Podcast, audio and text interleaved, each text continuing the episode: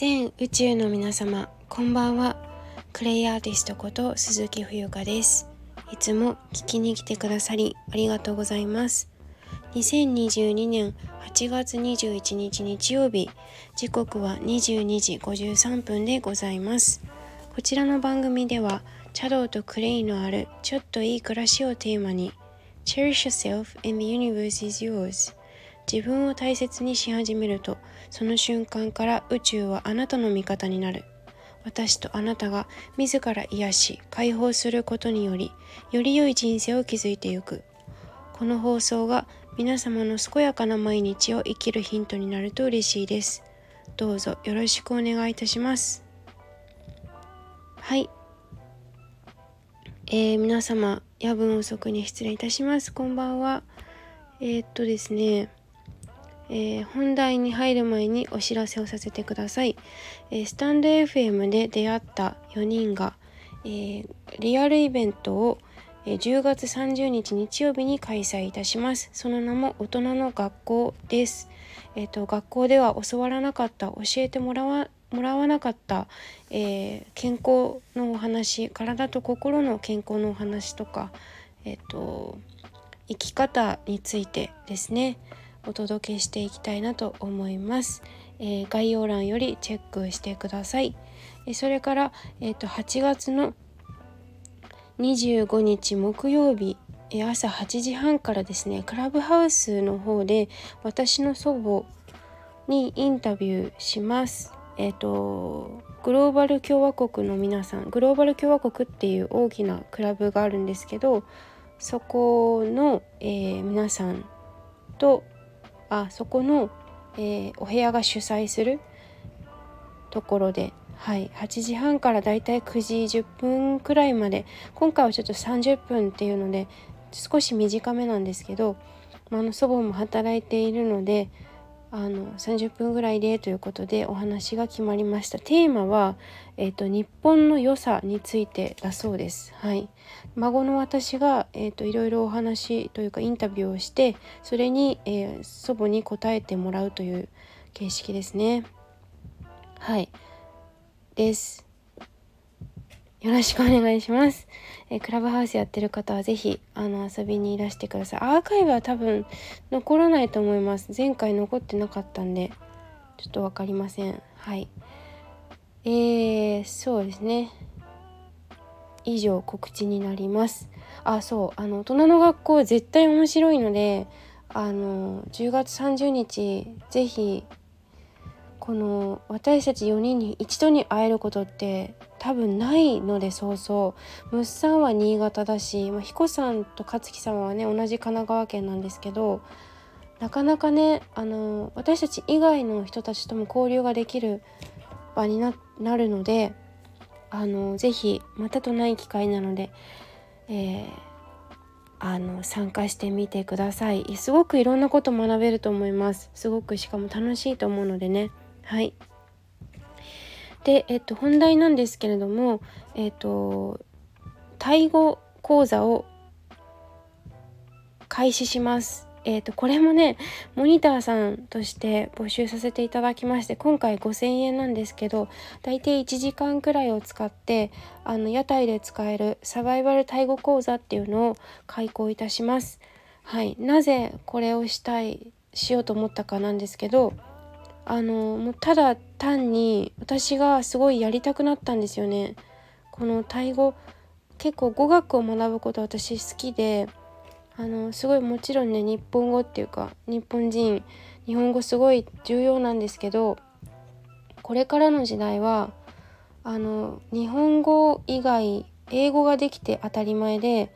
えー、その上というか第3言語第4言語っていうふうにマルチマルチタスクのように、えっと、様々な言語を話せる、えー、応用できるっていう人がすごく求められてくると思うんですよね。うん、なぜならあの全ての国民がそうではないけれども日本ってすごい貧乏なんですよ。あの本当にあらゆる国がある中で日本だけなんですね賃金が全く上がっていないのって。うん、で、えっと、皆さんもあの勉強されてるのでお勉強されていると思いますからあのすでに情報収集済みだとは思いますがあの私たち日本人がこの島を出て中国とかベトナムとかミャンマーとかに出稼ぎに行かなくてはならない状況になってくるんですよ将来。はい、でそこであの日本語しか知らないってなるとかなり厳しいと思うんですね。うん、なので、えーと、私が今持っているスキルとしてタイ語ができるのでえっ、ー、と是非英語にねちょっと飽きちゃったとかなんうんと飽きるってことはないかもしれないけどあの英語を教える人はたくさんいるんですよ。ただあの英語だけで終わってたらちょっとあの人生多分行き詰まる人も出てくると思います。はい、でそれをなんか私はちょっと考慮してうんタイ語を教えられるなっていうことに行き着いたので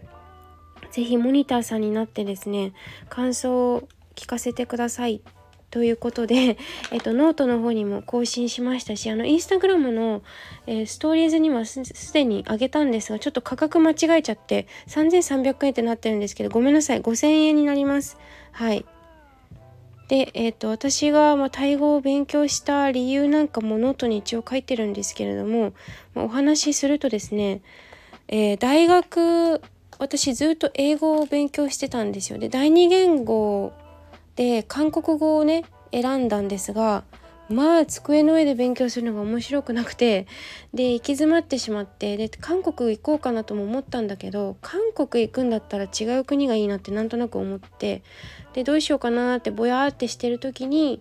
あのタイに行かないかって私がすごく仲良くさせてもらっていた親しい教授から言われて「あ行きます」って言ってタイに行ったんですよ。うんタイ語を学んでなかったですでもなんかノリノリであ行けるわタイって物価安いので自分のアルバイト代だけで行けたんですよね。その話前したかな？過去にしたかもしれない収録で。はい。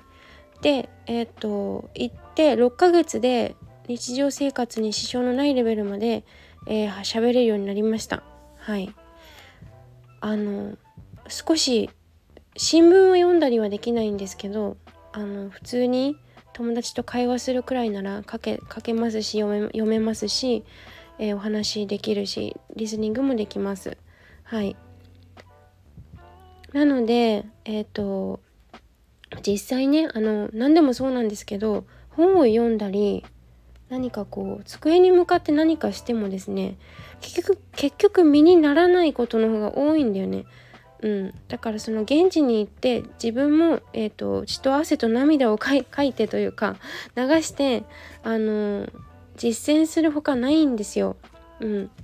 だから私がそこで学んできたことをあの実際の失敗談とかあのこういう言い方するとなんかもやってされたよとか、まあ、そういう自分のね経験談も交えながらあの本当にこう生きたタイ語っていうのをお伝えしたいなって思ったんですね。うん、やはり教科書に書いてあることって教科書なんですよ。本当に。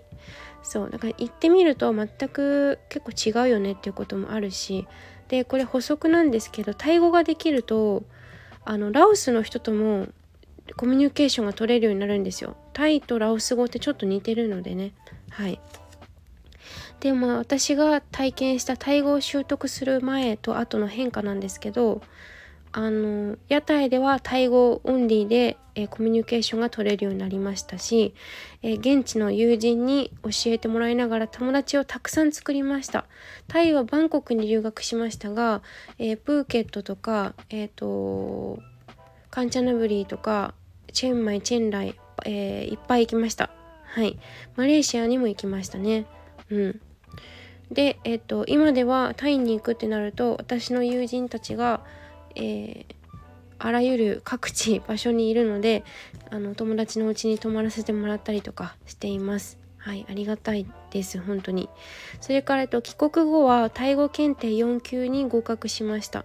4級っていうのはうんとですねうんその日常の暮らしに支障がない程度のあのレベルなんですけど、はい、読んだり書いたり、えー、聞いたりですね。喋ったりっていうことで一発合格です。えー、それから就職後現地法人の現地スタッフとお仕事4年ほどしました。はい。あの本当タイ語ができるっていうので多分あの会社もね多分採用してくれたんじゃないかなと思うんですけど、まあ、分かんない。確認してないからね。うん。私が想像するに。でまあお仕事を現地の人とねあのやり取りしてたので、えーと、スカイプ懐かしいね。スカイプ使ってチャットであの在庫の確認したりとかあのコミュニケーションたくさん取ってたので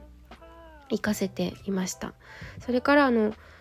なんかね私すごい耳がいいのね。うん。耳がよくってまあ喋るのも結構得意なのであの現地の人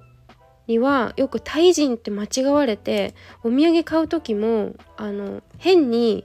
何て言うのかな。カツアゲ？カツアゲじゃない。何て言うの？えー、っと騙されなかったっていうか変に交渉を頑張らなくてもなんか自然にこれいくらなのとか言って聞いて「あいくらいくら」って言って「んちょっと高いな」みたいな感じで交渉をたくさんしなくても現地人と、ま、なんかこう間違われてあの普通にタイ人と同じ価格であの物が買えたりとかしててお土産買う時はちょっと得してました。っていうエピソードがいくつかあります。はい。で、えっと、この講座はですねこんな方におすすめしています。語学にどうしても苦手意識がある人。えそれから英語以外のべ、えーと英語以外の言語を勉強したい。そのきっかけになるといいなって思ってる方。それから現地の人と仲良くなる秘訣を知りたい。これね結構大事だと思うんですよ。うん。あのまあ言ったらコミュニケーションスキルになっちゃうのであのただねあのなんかタイはその笑顔の国だだっけ？微笑みの国とかって言われるんですけどもう全然今微笑みません。微笑みませんよ。もうタイの人も。はい。うん。それだけまあ経済が発展してタイのバンコクなんかほんと銀座みたいだもんね日本の。日本のっていうか、まあ、日本にしかないけど銀座は。うんだからもう日本がね抜かれます。はい。かなり発展してるので。うん。ですね。それからあと海外で商売したいって考えてる人。はい。ということで、まあ、募集の枠は30名としていますのであのなんかね私本当語学勉強すると別に日本語だけでもいいんだけどいや良くないな良くないってことに気づいたんだ最近。だからもっと日本人が勉強していかないとですね海外の人に搾取されるっていうもう今そういう時代なんですよね。分かりますよね。あの中華料理が多くなったりとか韓国お寿司屋さんが潰れてあの何？ベトナムじゃなくてネパール料理とかインド料理になっちゃったりとかそういう風に、えー、なってきてますよね。そう。だからこれはもう搾取です。はい。始まっているので、えー、外国語を習得するのに時間がかかるとか難しいとかあの逃げないで